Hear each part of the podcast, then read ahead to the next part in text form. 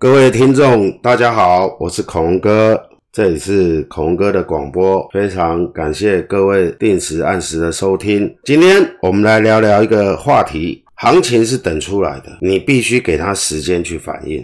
很多投资人哦，滑鼠一按买进，他就立刻想要价格大幅的上涨，没有错，这每个人都想，但有时候你没给他时间，它可以涨两百点，它可以一秒钟涨两百点吗？它可以两分钟涨两百点吗？不太可能嘛。所以呢，我们进场，当我们进场的依据、我们的看法的条件都没有改变的情况之下，它还没有到达我们希望到达的涨幅的时候，我们需要给它时间。除非行情是往我们不利的方向跑去，那我们才要去考虑出场的问题。不然，你应该给它足够的时间去反映你所得到的讯息。你看到的技术线型也好，一些消息面也好，市场上的卖单要消化的问题。此波行情哦，由八五二三哦，来到一万三千点，用了四个半月。你看，它也用了四个半月，它不是一天两天、一周两周就可以跑到这里来。现在你回头去看看哦，当然是一目了然了。看图说故事，大家都会嘛。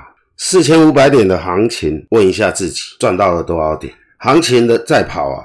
总是起起落落，这波行情哦，是否再度证明了你呀？是不是为了那几百点的短暂曲折而失去了几千点的获利呢？我不止一次的说过，行情绝对是走到你想象不到的价位，那才是所谓的行情。但它绝对需要时间的反应，而你呢，所需要的是一颗沉稳的耐心。市场绝不可能一夜之间涨四千五百点，过程中有人想买，也有人想卖啊。那些自认为卖在高点的人，在这波行情里啊，卖了一段时间，是买不回来。我指的是指数哦。所以啊，我才要说，掌握市场的时间很重要。我们要求的是那段有速度的涨幅或有速度的跌幅。往往投资人在进场后就开始烦躁，因为心脏加速了好几十下。但市场还是在合理的波动啊，也许上下只有五点、十点，你何必这么紧张啊？你应该要去看的是，你进场的条件失去了没有？